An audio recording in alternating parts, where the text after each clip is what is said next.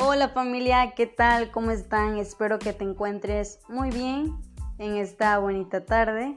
Eh, es un gusto poder saludarte, bienvenido a mi primer podcast. Eh, te voy a hablar acerca del pensamiento divergente. Muchas veces hablamos acerca del pensamiento como si fuese una de las características exclusivas de nuestra especie.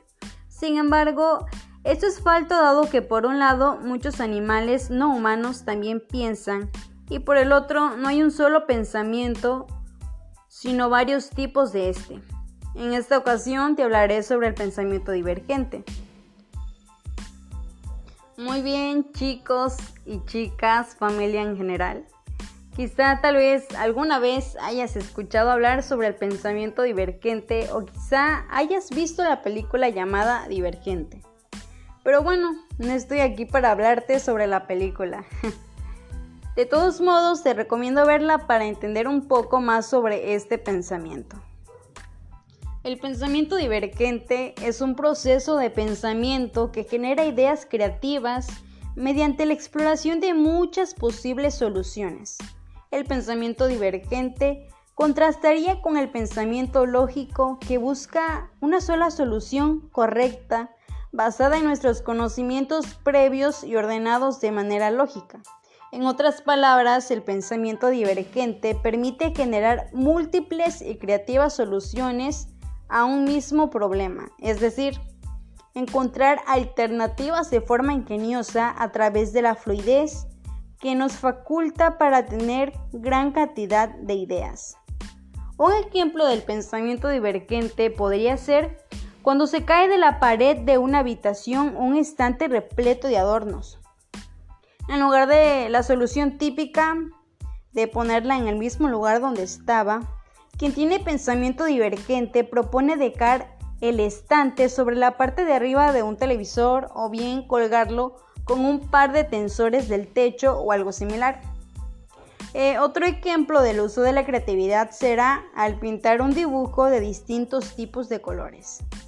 O también un ejemplo de la puesta en práctica de los pensamientos divergentes también son las elaboraciones de mapas mentales o conceptuales, incluso la redacción de textos libres o ensayísticos.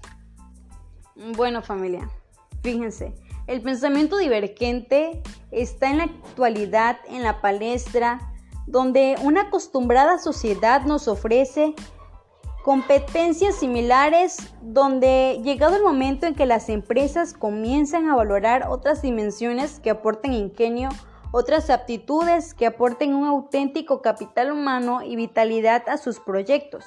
Personas con la capacidad de ofrecer creatividad, innovación y nuevos objetivos. La persona que tenga este perfil es un candidato en potencia para muchas empresas con proyectos organizacionales. Otro ejemplo puede ser un mercadólogo. Eh, esta persona debe buscar estrategias de venta, solucionar problemas.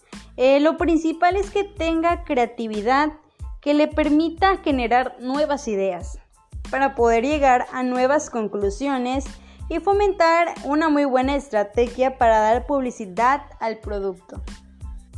Ahora bien, ¿desde cuándo o qué edad desarrollamos este pensamiento? Pues simplemente desde que somos pequeños. El pensamiento divergente en los niños es un don excepcional. Además de natural, nadie les ha dicho todavía lo que es lo normal y por lo tanto lo que no lo es. Su mente abierta está llena de posibilidades de razonamiento inusuales, originales y siempre idiosincráticos.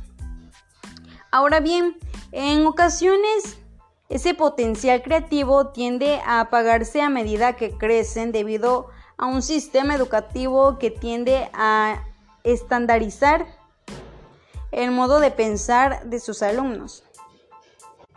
El pensamiento divergente en los niños de 5 años suele presentar puntuaciones similares a los de un adulto con altas capacidades intelectuales. Así cuando a estos pequeños se les pregunta cuántos usos se le pueden dar a una taza, un lápiz o un zapato, pueden dar hasta 100 respuestas válidas. mientras que un adulto suele dar de 10 a 12 respuestas. Ahora chicos, ¿cómo podemos proteger y potenciar el pensamiento divergente en los niños? Eh, los niños deben experimentar, sentir, tocar, emocionarse. Deben hacerlo en grupo, pero también en soledad para fomentar el trabajo autónomo. El pensamiento divergente es hábil generando múltiples opciones a un mismo desafío. Que sus ideas sean sancionadas a menudo y etiquetadas como incorrectas o equivocadas generan desmotivación.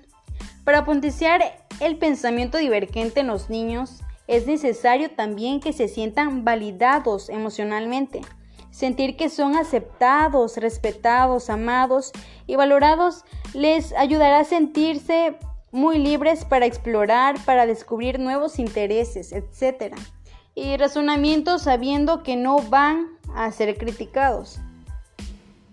Bien familia, eh, para concluir con este pequeño tema, seamos capaces de cuidar y optimizar esas realidades. Tu pensamiento, mi pensamiento, nuestro pensamiento divergente es grandioso. Quiero terminar con esta grandiosa frase de Albert Einstein. Todo el mundo es un genio, pero si juzgas a un pez por su habilidad de trepar un árbol, entonces vivirá toda su vida creyendo que es estúpido. Hasta pronto familia, un abrazo desde lejos, eso ha sido todo por hoy. Bye.